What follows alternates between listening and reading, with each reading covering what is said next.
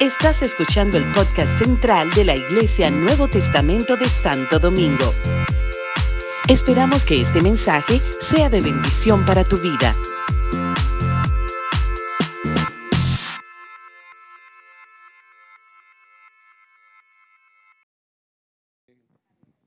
Gloria a Dios. Si el pianista me puede acompañar, por favor. Gracias. Buenas noches. Para mí es un alto honor poder estar aquí por primera vez y agradezco a los pastores, al pastor Matiel, a su esposa, por habernos extendido esta invitación. Y gracias al pastor Gamaliel, que fue, verdad, el enlace por él. Después del Señor estamos aquí. Nos acompaña el ministro Richard, que es parte del equipo de trabajo del ministerio que llevamos a cabo. Y hoy mi esposa no pudo estar, pero el domingo, si el Señor lo permite, esperemos que esté aquí también con la familia. Yo quiero eh, tener una palabra del Señor como fundamento. En el libro de Filipenses capítulo 3. El Señor está aquí. Su iglesia está aquí. Hay un buen ambiente de gozo, de alegría. Y eso es bueno. El capítulo 3, a partir del verso 10, quiero leer la nueva traducción viviente, donde dice, quiero conocer a Cristo y experimentar el gran poder que lo levantó de los muertos. Pablo exclama y dice, quiero sufrir con Él y participar de su muerte, para poder experimentar de una u otra manera la resurrección de los muertos. No quiero decir que ya lo haya logrado. No he logrado estas cosas ni que ya las haya alcanzado o no he alcanzado la perfección. Pero sigo adelante a fin de hacer mía esa perfección para la cual Cristo Jesús primeramente me hizo suyo. No, amados hermanos, no lo he logrado, pero me concentro solo en esto. Olvido el pasado y fijo la mirada. La reina Valera dice, extendiéndome a lo que está por delante y así avanzo hasta llegar al final de la carrera para recibir el premio celestial al cual Dios nos llama por medio de Cristo Jesús. Amén. Gracias Señor por tu palabra. Háblanos. Necesitamos escuchar tu voz. Tú has llamado a esta iglesia y la has retado en estos tres días, Señor. No queremos salir igual de esta experiencia. Queremos que nos des una palabra, Señor. Te rogamos que nos movilice a la acción. En el nombre de Jesús. Yo quiero hablar unos minutos bajo el tema extendiéndonos. Hace unos días el pastor nos comunicó que ustedes iban a estar aquí unos días como primicia eh, para el Señor. Y mientras estaba sentado, pude entender que creo que el Señor los trajo otra vez a este lugar a principio de año para retarlos nuevamente, extenderlos y ensancharlo para lo que ustedes han sido llamados a hacer en esta temporada. Nosotros aquí sabemos que estamos comenzando el año, estamos a 13 días, ¿verdad? Y muchos de nosotros quizás por años hemos sido expuestos a palabras llenas de optimismo cada vez que inicia un año. Este año lo vamos a lograr, este es el año de la cosecha, este es el año, este es el año, este es el año. Y definitivamente eso no es, eso no es malo, porque para ser pesimista es mejor ser optimista.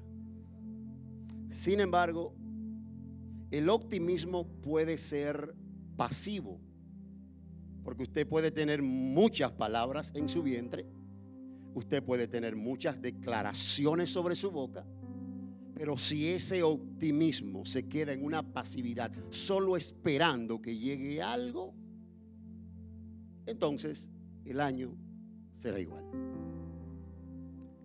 Al optimismo necesitamos colocarle esperanza, porque la esperanza me movilizará a la acción. No es el decreto sin acciones coherentes con lo que estoy diciendo sino la palabra que sale de mi boca que me moviliza a llevar a cabo lo que he sido llamado a hacer en mi generación.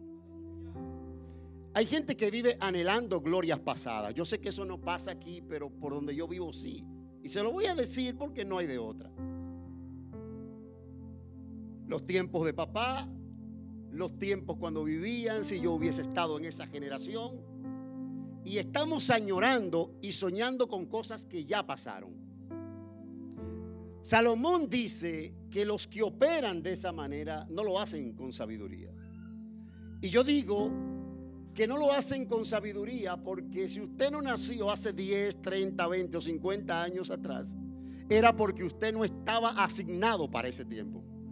Pero si usted nació en esta generación, es porque usted puede estar seguro que usted y yo somos la respuesta de Dios para alguien en este tiempo.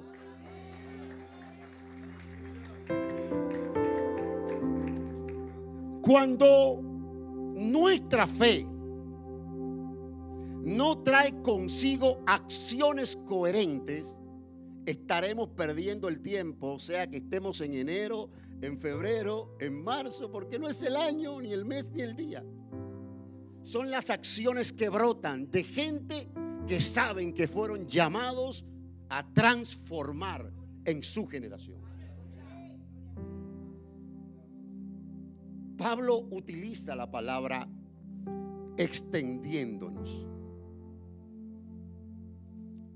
Y cuando nosotros hablamos de esa palabra extenderse, todo el que está aquí sabe que eso es un verbo.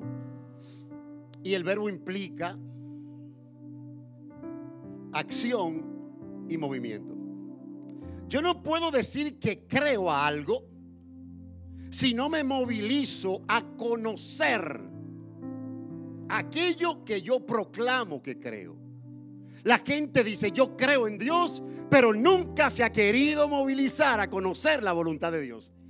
Si yo conozco o si yo creo, necesito ser coherente con eso. Tengo que movilizarme aquello que estoy diciendo que creo. Cuando hablamos de extendernos, este verbo implica acción, pero también implica ocupación. Porque todo lo que se extiende ocupa un espacio. Dios se extiende, por eso Él lo llena todo y en todo. Nosotros no estamos fuera de Dios, estamos dentro. Él, está a nuestro alrededor. Él vive dentro de nosotros porque Él lo llena todo y en todo. Extendernos habla de influencia, porque todo lo que se extiende influye en algo. Cristo dijo, ¿a qué compararé el reino de los cielos? Mateo capítulo 13, verso 33. Lo compararé a una mujer que tomó un puñado de levadura y lo escondió en tres medidas de harina hasta que todo fue leudado. La levadura en los tipos bíblicos puede hablar de pecado, de falsa doctrina, pero también de influencia. Porque todo lo que toca la levadura o cuando la levadura toca la harina, ¿qué hace? Cristo compara el reino de los cielos a una mujer que tomó levadura.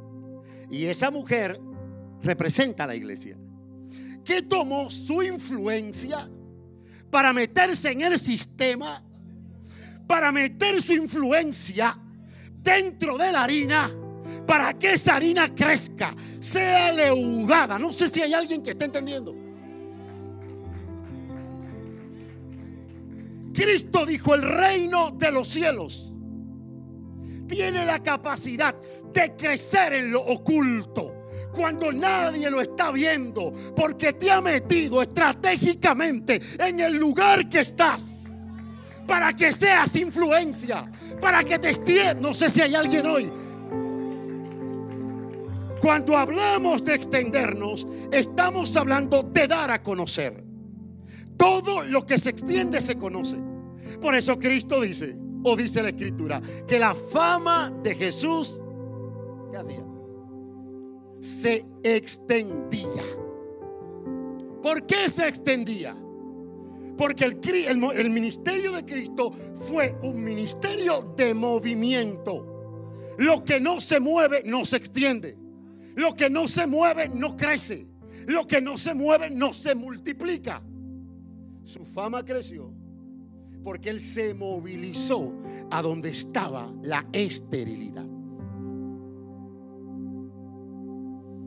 Extendernos habla de dar a conocer, por eso Pablo dice acerca de la fama de la iglesia de Macedonia, una iglesia que se extendía. Pablo dice, Primera de Tesalonicenses 1:8, que él no iba a hablar nada. Miren, hermanos, él le dice, yo no voy a hablar nada de ustedes porque su fe se ha hecho cargo de hablar de ustedes. No voy a hablar nada porque ustedes se movieron de la adoración a los ídolos al Dios vivo. Primera evidencia de que se estaban extendiendo. Habían roto con el sistema antiguo, con su vida pasada y se habían conectado a la fuente. Dos, ¿Saben por qué no voy a hablar de ustedes? Porque ustedes están esperando ansiosamente la parucía, la venida de Jesús. No voy a hablar de ustedes porque su fe los ha hecho amplios a tal nivel que aún en su profunda pobreza, ustedes se atrevieron a hacer una ofrenda para el Señor. Estamos aquí, dígame. Todo lo que se extiende sale a la vista. Se ve, se muestra. Lo que no se extiende, se muere. Extenderse en griego es la palabra sercomai, que significa salir fuera. Significa o denota la idea de multiplicación, pero también de expansión.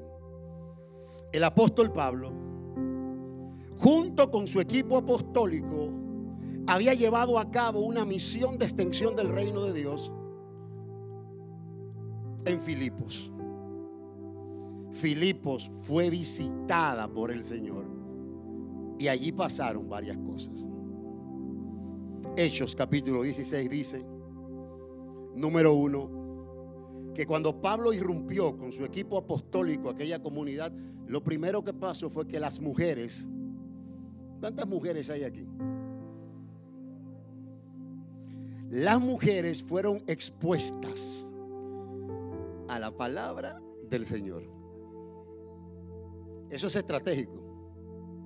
No porque las mujeres hablan mucho, no, por eso no, sino porque Cristo reivindicó el ministerio de la mujer.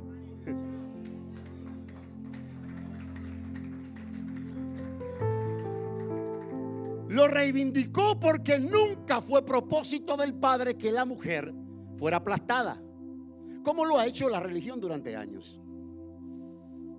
El propósito de Dios desde el Génesis fuera o fue que la mujer pariera propósitos, caminara en su destino.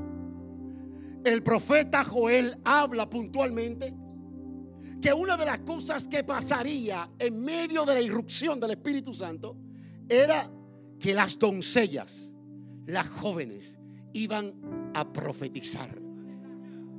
Cristo habla con una mujer sola, algo muy grave para un rabino, en un pozo.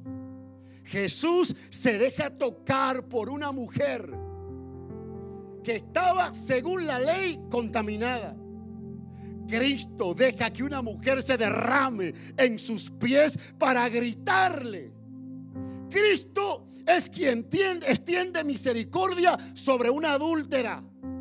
Cristo es quien se le revela luego de la resurrección a las mujeres y las empodera para que llevaran el mensaje del Evangelio. Cristo en la cruz. El postrer Adán. Al primero lo durmieron. Y de sus costados le sacaron una mujer. A Cristo lo crucificaron murió en el Calvario. Le abrieron el costado y le sacaron una mujer. Le sacaron la iglesia. Alguien tiene que adorar en esta hora. Pablo llega estratégicamente a Filipos. Se va al río. Y en el río hay mujeres y ahí expone su palabra. Lo segundo que pasa es que una mujer empresaria rica llamada Lidia, que es expuesta a esa palabra, su familia, su equipo de trabajo, creyeron en el mensaje de la cruz e inmediatamente fueron bautizados. Número 3, en Filipos, el reino de las tinieblas fue confrontado de manera firme.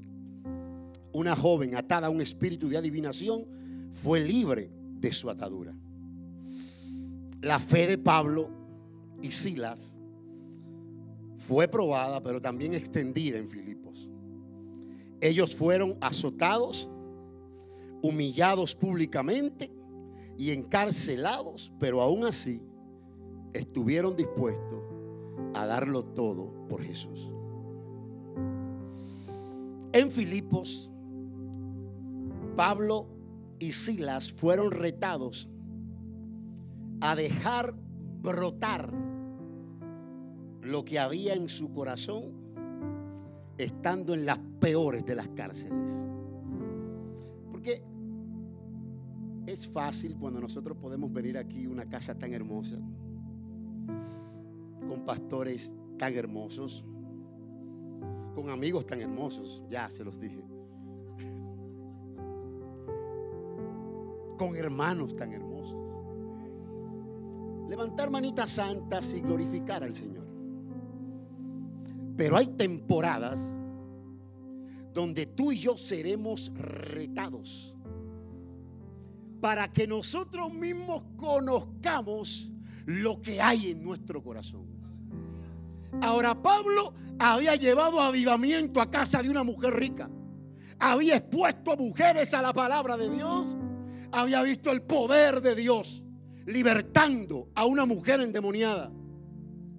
Y eso trajo una repercusión. Pablito, quiero pesar tus palabras.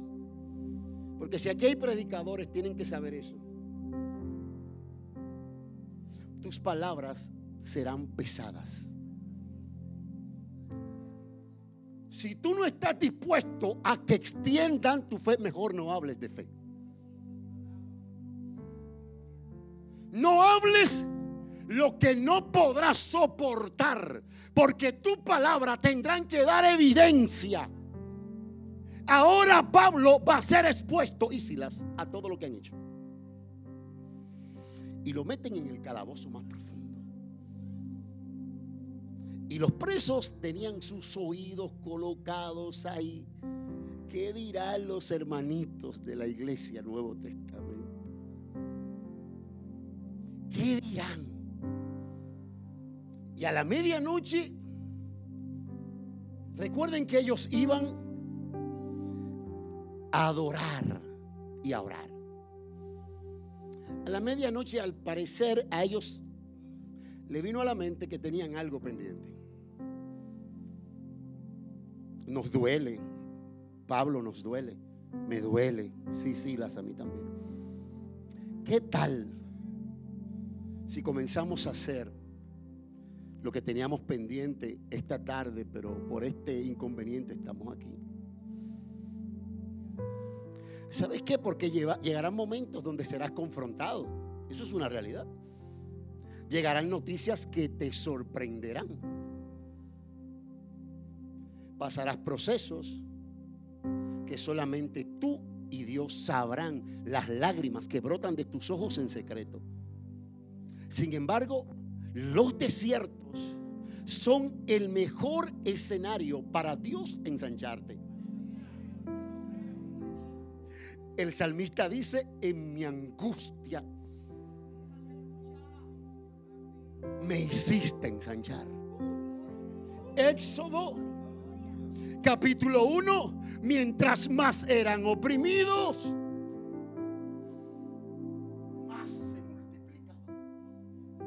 Dios te va a estirar, pero Él mismo te atraerá al desierto. Y en el desierto se te revelará el corazón. ¿Sabes para qué?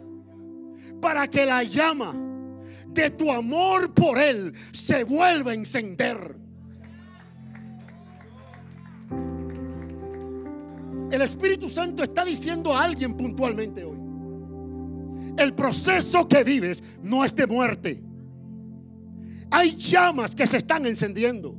Dios está diciendo, te estoy entrenando.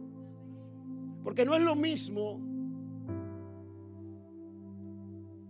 cuando te toque hablar con gente que atravesarán procesos similares a los tuyos. Desde la plataforma de haber leído un libro. Eso es bueno, hay que leer. Pero Dios está levantando una generación de hombres que en su medianoche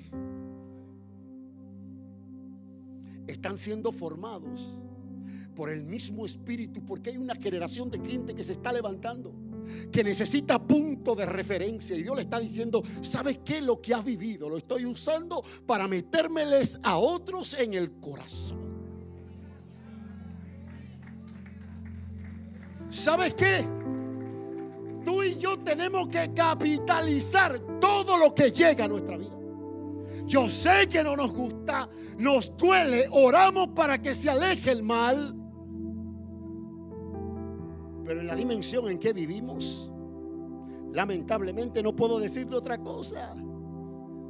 La vida te va a sorprender.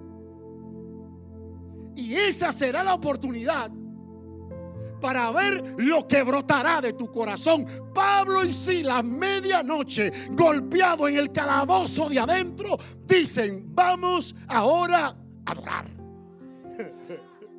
Vamos a cantar. Vamos a brotar. Deja que brote lo que hay dentro de ti. En Filipos ellos fueron retados a dejar brotar lo que había en su corazón en medio de un proceso doloroso. En Filipos, un cancelero a punto de suicidarse recibe salvación junto con su familia, pero en Filipos también fueron reivindicados. Porque los que dieron la orden para encarcelarlos fueron los que tuvieron que meterse en la cárcel para rogarles que se fueran.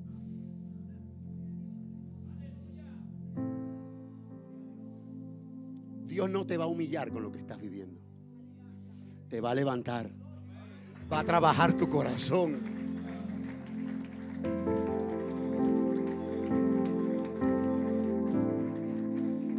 Los hermanos en Filipo, habían sido expuestos a un hombre decidido a extenderse en su generación. Ahora, años más tarde, nueve o diez años después, aproximadamente, Pablo se encuentra de nuevo detrás las rejas, en una cárcel fría, desde la prisión. Y Pablo dice, a eso yo, quizás usted lo encuentre después de los mapas, pero tráigame una pluma, porque voy a escribir bajo fuego, sangre y lágrimas. Y comienza a escribir para agradecer a la iglesia en Filipo cómo él había sido ayudado en medio de sus necesidades. Y le dice a ellos, saben, yo siempre oro por ustedes. Saben, yo los amo. Pablo era expresivo. ¿Cuál es el problema de decirte yo te amo y no agregarle la frase en el amor de Cristo? ¿Por qué? Yo te amo yo. Porque Él me amó a mí, derramó su amor por mí. Él le está diciendo, yo los amo. Por lo tanto, enfóquense en lo que realmente importa. La generación actual está enfocado en todo menos en lo que realmente importa. ¿Sabe por qué? Porque la gente quiere ascender. Hello, hacienda. Ese es su problema. Yo no quiero ascender. Porque hasta los avaros ascienden. Yo quiero trascender.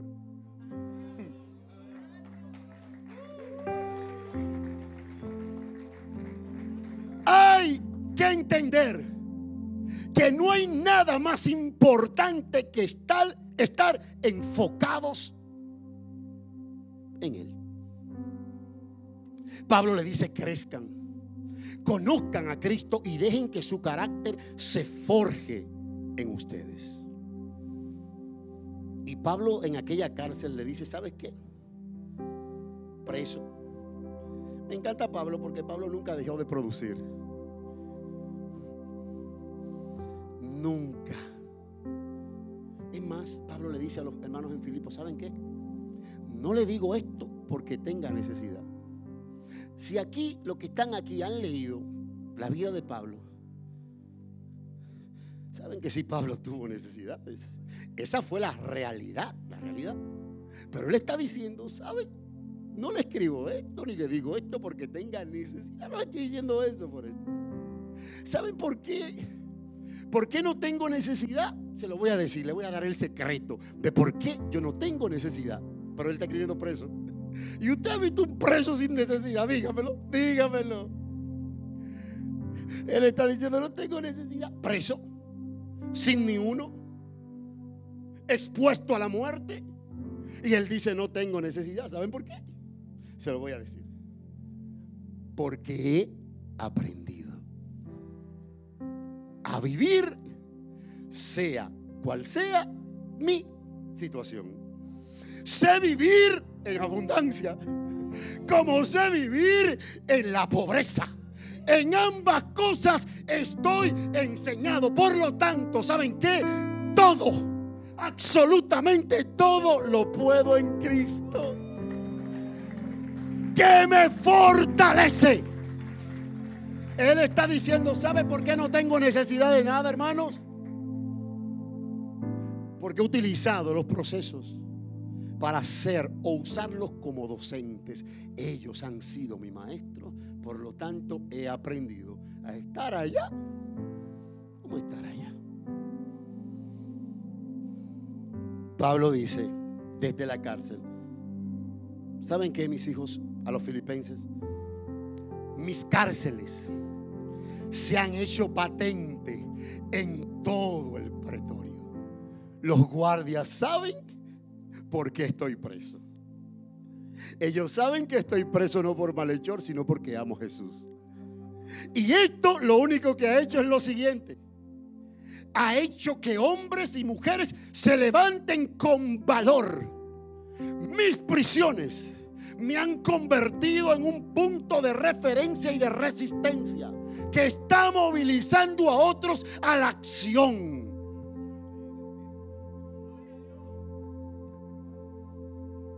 Pablo está diciendo, muchos están saliendo de las cárceles del miedo. Porque ellos están viéndome aquí, aún estando preso con una sentencia de muerte, pero no dejo de dar fruto, no dejo de extenderme.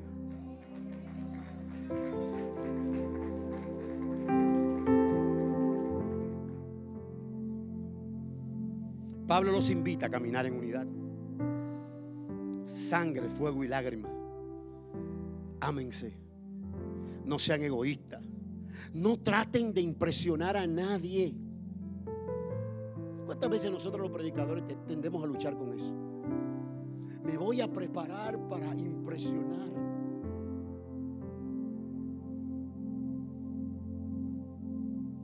¿Cuántas veces tenemos que luchar con el ego? De querer ser visto, de que si no me dan una oportunidad en la plataforma, es que no me toman en cuenta como que si esta plataforma fue a la que Dios te llamó a hacer influencia, no. Dios te ha dado todo un mundo. La plataforma más grande está después de estas paredes. Ahí hay una plataforma donde el Señor quiere exhibirte.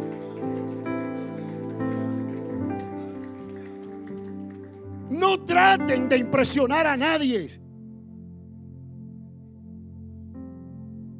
Cuando usted comience a entender que usted me necesita a mí, sí, usted me necesita a mí. Pero qué arrogante el predicador. Usted me necesita. Diga lo que usted quiera porque yo soy parte del cuerpo. Pero así como usted me necesita a mí, yo lo necesito a usted. Necesito a esta dama que está sirviendo y a las que han pasado por aquí. Porque lo que ella hace, yo no sé hacerlo. Necesito a los servidores. Necesito a la gente que ora. Necesito a los que forman.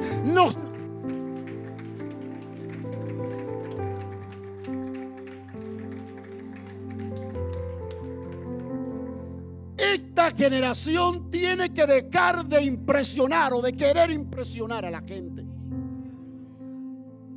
No son tus títulos. Bendigo a Dios porque te los dio. No es el problema, eso es una... Los que estudian tanto son héroes. Eso no está mal.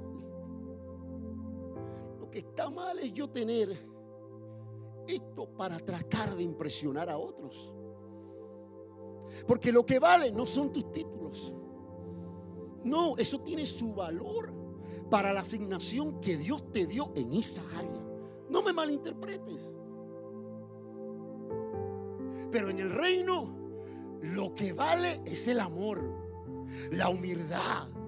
Gente que entienda que nos necesitamos porque somos un cuerpo, necesitamos cohesión, necesitamos avanzar como el cuerpo de Cristo en la tierra. Pablo le está diciendo a ellos, señores, no traten de impresionar a nadie, es más, sean humildes. Es más, consideren a los demás como superiores a ustedes.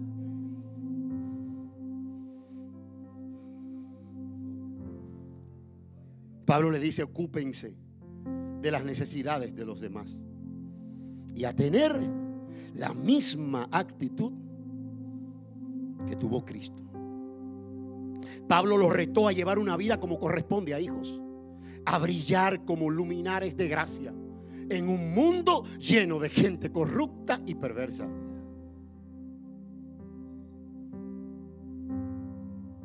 ¿Sabe qué? Ser legalista es más fácil que ser obediente. Porque el llamado de los legalistas es un llamado externo, hipócrita y barato. Aquellos que quieren presentarse como que sus obras son las que le colocan a la par con Dios o le abren la puerta del cielo. Eso es basura religiosa. En el nuevo pacto los hijos están crucificados. Y estar crucificado no es cualquier cosa. Es vivir contra cultura, construyendo reino en un mundo de gente perversa y corrupta. Pero nosotros nos hemos amoldado al sistema. Evadimos, mentimos, y hacemos un montón de cosas solo porque el sistema la prueba. Los obedientes, los crucificados, los que están muertos con Él, van a brillar como una antorcha de gracia en su generación. Van a brillar porque dejarán brotar la sinceridad de Cristo de sus corazones. Esta generación necesita gente que deje de ser como doña Carlota.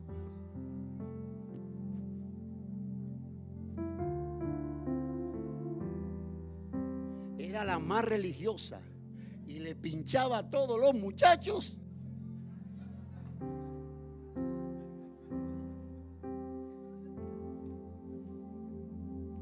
Esto no es un asunto de quién es más santo, no. El Señor los ha llamado a ustedes estas 48 horas a vivir intimidad con Él. De eso se trata. No es un asunto de favoritismo, sino un asunto de intimidad. Pablo le estaba diciendo a ellos, brillen, brillen como hijos de Dios y como luminares de gracia. Aférrense a la palabra de vida. Con esto voy a cerrar. Pablo les dice, hay que seguir extendiéndose. Ustedes lo recuerdan, ¿verdad? Extiéndase. Y yo cuando me dieron este tema aquí, inmediatamente pienso en avance, en movilización, en crecimiento de proyectos, vamos a entenderlo y todo y vamos a terminar así.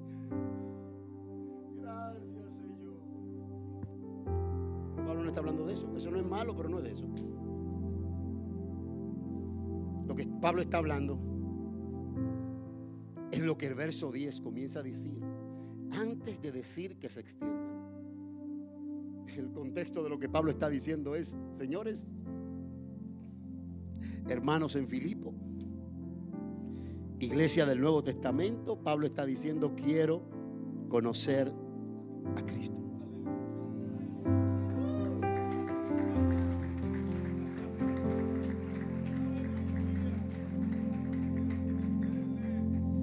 Conocer a Cristo y experimentar el gran poder que lo levantó de los muertos. Nadie experimenta la resurrección si primero no se muere. Por eso Pablo exclama y dice, ¿sabes qué? Quiero sufrir con él y participar de su muerte para poder experimentar de una u otra manera. La parucía personal, me muero, me matan, me decapitan. O Él viene y mi cuerpo es transformado. No sé, no me importa, pero quiero conocerlo. Quiero identificarme con Él porque yo quiero experimentar el poder que Él experimentó al ser resucitado. Eso es lo que le está diciendo. Y está diciendo, señores, no quiero, verso 12, que ustedes piensen que ya he logrado estas cosas, ni que haya alcanzado la perfección. Pero él dice, pero sigo adelante a fin de hacer mía esa perfección para la cual Cristo me hizo suyo primeramente. Esto me encanta, ¿sabes por qué? Porque nosotros tenemos el embeleco. Tenemos tenemos la imaginación, lo tenemos así como este año es el año que Dios me prospera y me da un carro nuevo. ¿Es malo el carro? No, yo tengo vehículo. Yo trabajo duro. Pero el carro usted lo consigue trabajando. Pero la vida de Cristo se consigue dejando que el Espíritu lo talle en usted.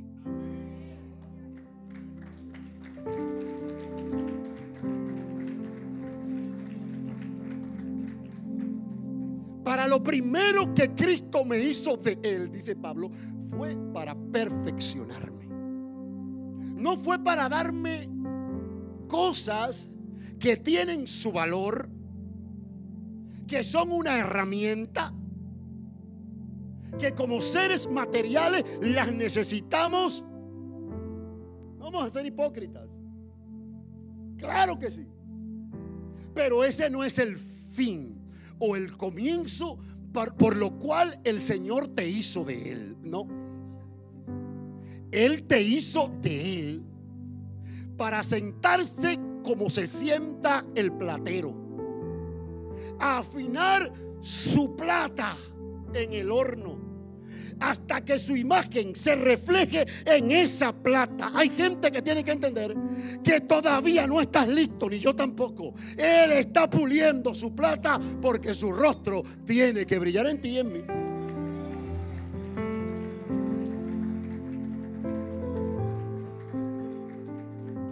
Yo sé que hay dos o tres serios conmigo aquí, pero no importa. Nos veremos el domingo. Si no, no importa, yo vengo como quiera a adorar con ustedes. No. Pablo está diciendo, señores, miren, Cristo me hizo suyo con el fin, se puede decir con el fin primario. ¿Alguien me ayuda? ¿Se puede o no? Yo no sé. Me alcanzó allá para traerme aquí al punto inicial. Y desde el punto inicial, volverme a llegar allá. Porque en Cristo ya Él te ve perfecto. Ya tú estás santificado. Ya tú estás sentado en los lugares celestiales. Estás allá. Pero Él nos llamó aquí. Nos colocó aquí. Estamos aquí. Y Él va llevándonos hacia allá, formándonos y haciendo un teleio con nosotros, que significa hacernos completos en Él. La perfección es un crecimiento en tu madurez, en tu mentalidad y en tu carácter. El teleios del que Pablo se refiere es la madurez del creyente para saber distinguir entre lo bueno y lo malo. Amar lo que Dios ama y aborrecer de todo corazón aquello que Dios aborrece. Amados, no lo he logrado, dice Pablo. Pero me concentro solo en esto. Olvido el pasado y me extiendo o fijo la mirada hacia lo que tengo por delante. Estamos aquí, deme unos minutos más. ¿Por qué él dice olvido lo pasado?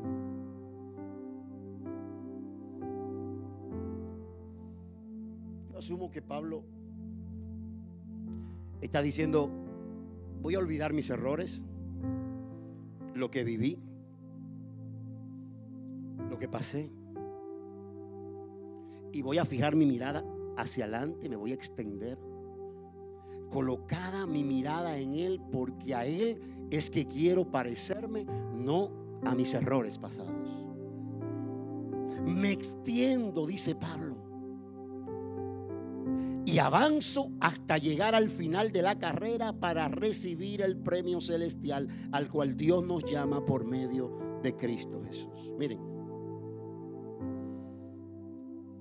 estos textos que hablan de avance, de extendernos, tienen una sola finalidad. Extendernos hacia Él. Cuando nos extendemos hacia Él, tenga por seguro que aquellas cosas por las cuales sufrimos, a veces no por, lo que necesitamos, sino por lo que deseamos. Porque una cosa es necesitar y otra cosa es desear.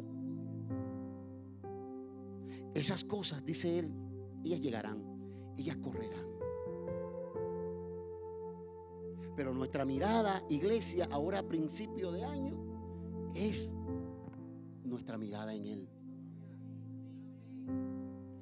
puedo venir y hablarte de muchas cosas que quizás nos eleven a ser los más valientes y los más emprendedores en este 2013, 2023. Me fui 10 años atrás. Pero ¿de qué nos vale a nosotros emprender un montón de cosas y no tener la mirada puesta o el en el, enfoque puesto en lo más importante, en lo que nos conviene. No es que no tengas proyecto, es que nuestros ojos estén enfocados en Él.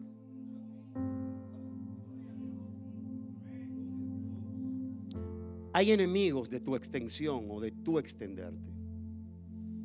El primer enemigo que tendrás a la hora de avanzar y de extenderse es la inacción en el conocimiento de Cristo. Si no conoces a Cristo, te estancarás.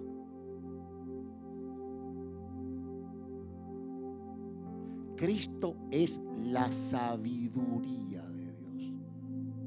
Los cinco ministerios están llamados para formar a la iglesia en el conocimiento de Cristo.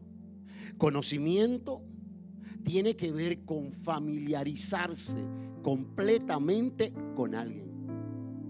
La iglesia se ha quedado fijada, no aquí, pero por donde yo vivo sí.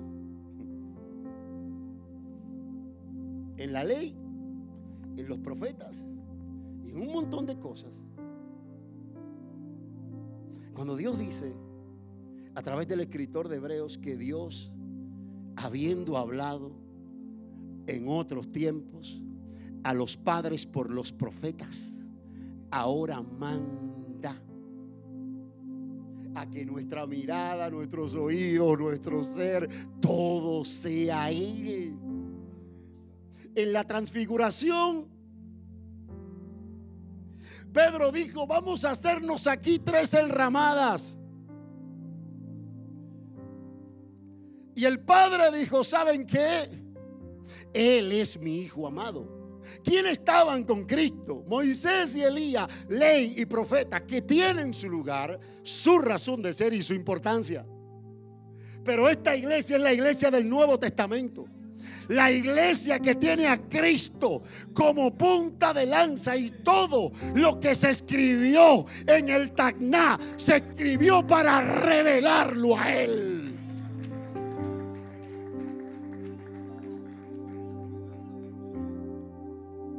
Los enemigos de tu avance es la inacción en el conocimiento de Cristo, la desconexión de la fuente ¿Sabe lo que es estar desconectado de una fuente? Es esto. Todo lo que se desconecta de una fuente que brota, ¿qué pasa? Se muere. Si usted corta la rama del árbol y la separa de él, ¿qué pasa? Cristo dice, Juan 15, 4, permanezcan en mí y yo permaneceré en ustedes. ¿Usted sabe lo que significa permanecer en el griego ahí? Significa hacer una casa, clavar, ponerle zapata y meterme a vivir ahí para siempre. Entonces él dice, ustedes van a permanecer en mí. Me encanta. Y él dice, y yo entonces los haré a ustedes mi casa. Yo voy a permanecer yo en ustedes. ¿Y sabe lo que va a pasar? Una rama no puede producir frutos si la cortan de la vid. Ustedes tampoco. Pueden ser fructíferos a menos que permanezcan en mí. Si queremos extendernos, tenemos que estar conectados a Él porque Él es la fuente. Tres, otro de los enemigos de tu avance es desconocer las realidades de que todo lo que se extiende duele. Extenderse en el hebreo es la palabra parat, que significa salir rompiendo, abrir matriz, multiplicarse. Los que se extienden en su generación y tienen un propósito firme saben que van a enfrentar retos. Así que sea valiente, ármese de valor, actúe varonilmente. Porque para mí, pero para mí, no, usted no tiene que pensar igual que yo. De hecho, que yo sé que no. Porque así no se vale. Para mí, no hay emoción viniendo al culto una o dos veces a la semana y ya.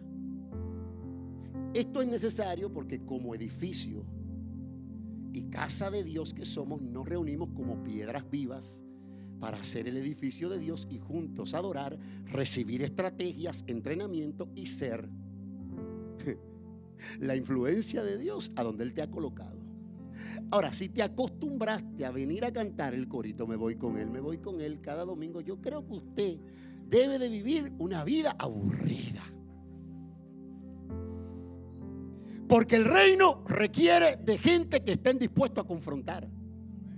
Que estén dispuestos a avanzar y a extenderse. Y los que se extienden se enfrentan a realidades. ¿Sabes qué?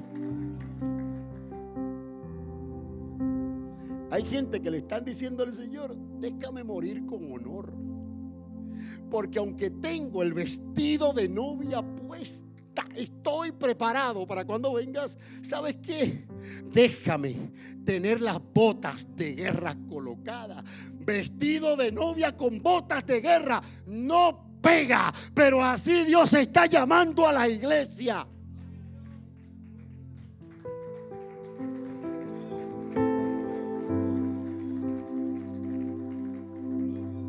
Dios nos llama en esta noche a extendernos. Está bien, vamos a extendernos. Pero los que se extienden tienen como centro aquel al que quieren conocer. Esto no es un asunto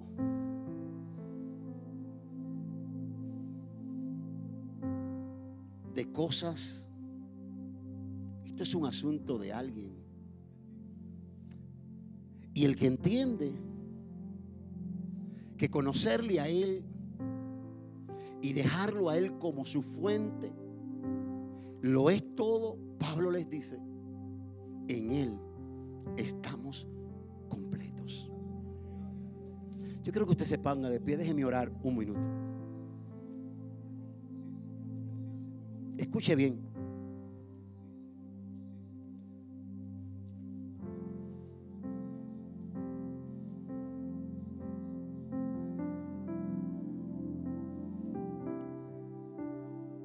El asunto no es lo que estás atravesando, es lo que estoy sacando de ti en medio de lo que estás viviendo.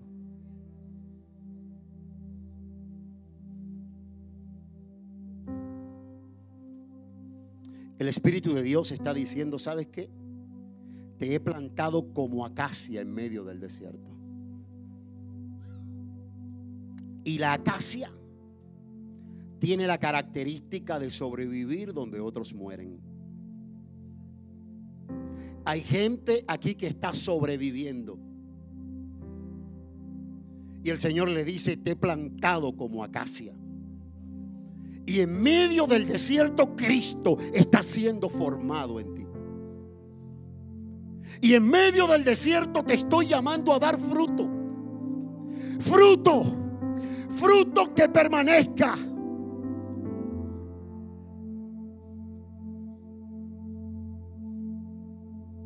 El Espíritu de Dios le está diciendo a alguien en esta noche, estoy cambiando tu desierto en un manadero de agua.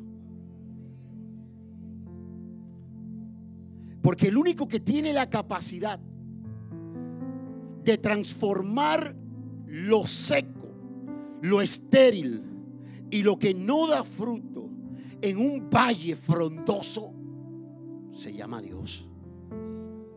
Él está diciendo, he aquí hago cosas nuevas. Hay un despertar y una llama en jóvenes en esta casa. Escuche, pastor, escuche, pastora. Hay una generación sauce que se está levantando en el secreto. Está echando raíces profundas hasta conectarse con el agua que brota.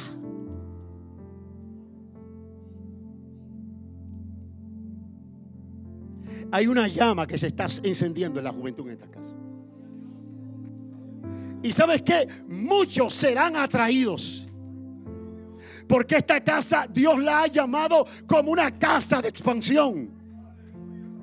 Como una casa que toca desvalidos, gente con necesidad, gente en indigencia. Veo corazones llenos de misericordia. Escuche bien. El Espíritu de Dios está diciendo. Está brotando generosidad. Dios está levantando gente que camina en una cultura de generosidad. Escuche porque el Espíritu de Dios me dice esto para alguien. ¿Sabe que lo que Dios le está diciendo a alguien? ¿Sabes qué? Tú no ofrendas. No. Tú eres mi ofrenda. Él te está diciendo, no solamente me has dado las cosas, sino que te has entregado a mí. Por lo tanto, ya no ofrendas y punto, sino que eres mi ofrenda, iglesia. La iglesia está siendo transicionada de ofrendar a hacer una ofrenda en olor grato que opere en niveles de generosidad incomprensibles por el hombre carnal. Escuche,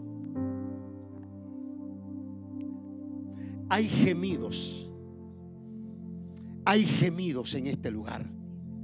Gente que está gimiendo en las madrugadas. El Señor está diciendo, hay gemidos. Porque hay un río que se rompe. Yo estoy viendo un dique, escuche bien. Hay un dique que se está cuarteando. Un dique que está reteniendo las aguas. Él está diciendo, ese dique se está cuarteando porque el dique se romperá. Y lo que provocaré en gente aquí será incontrolable. Dios está llamando. Gente que se deje influir o que deje influir el Espíritu a través de ellos. Vamos, los que gimen, que giman. Los que adoran, que adoren. Los que hablan en lengua que lo hagan el Espíritu de Dios. Está diciendo, he levantado algo. He despertado algo en ti.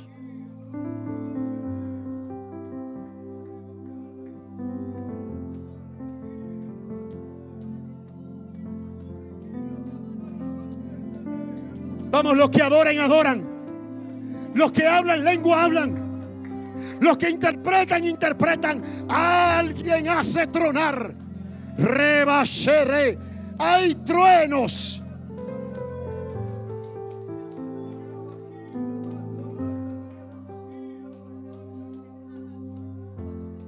Hay una llama que se enciende.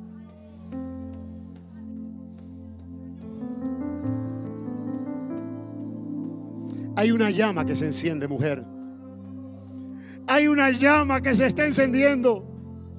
Porque hay gente que le ha dicho al Señor, oh, estoy cansado. Hay gente que le ha dicho al Señor, Señor, necesito escucharte. Hoy el sonido de Dios está aquí. ¿Y sabes qué? El Espíritu Santo te está diciendo en esta hora, tu error no ha cambiado tu asignación. Lo que has vivido, lo que has atravesado, no ha cambiado mi propósito contigo. ¿Sabes qué? No te he rechazado. Alguien Dios le está diciendo. Hay una oración en el secreto.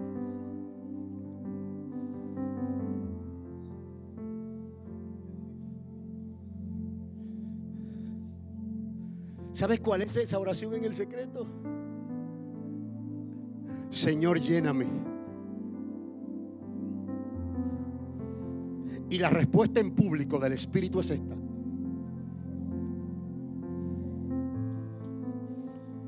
Mi amor, no te voy a llenar.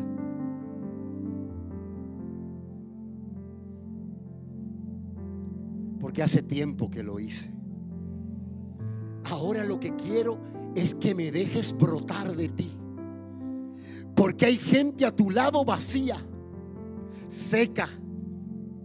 Déjate imbuir por el Espíritu. Vamos, abre tu boca.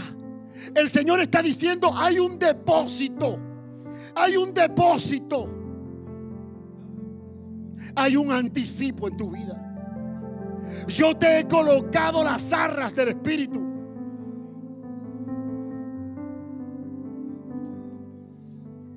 Hay un llamado a la acción. Hay un llamado al avance.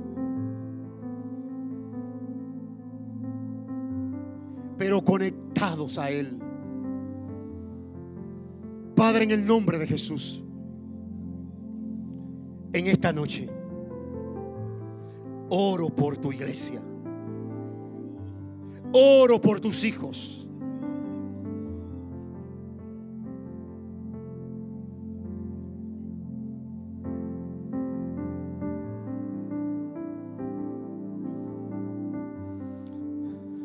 Qué me has dicho ya no más?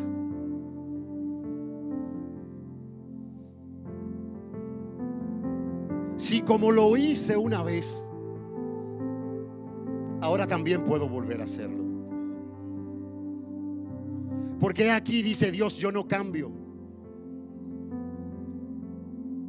Y no tengo que actuar de la misma forma que actué contigo hace dos años. Iba. ¿Sabes? Dios te está diciendo, yo soy multiforme. A Moisés le dije, extiende la vara. Pero a Josué le dije, tomen el arca. Y a medida que vayan caminando, el Jordán se abrirá. No es que lo vaya a hacer de la misma manera, es que Él te está diciendo hoy, quiero hacerlo de nuevo. Padre, en el nombre de Jesús, gracias en esta noche.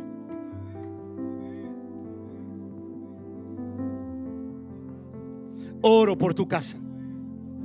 Oro por los hijos. Oro por los amigos. Oro por los enfermos. Oro por los que te necesitamos. Oramos hoy, Dios. Extiéndenos en esta generación. Manifiesta Jesús en tus hijos. Si hay alguien hoy que quiera a Jesús, repita conmigo hoy. Alguien que vino a visitar y dice, yo quiero a Cristo. Yo quiero extenderme de la mano de Él.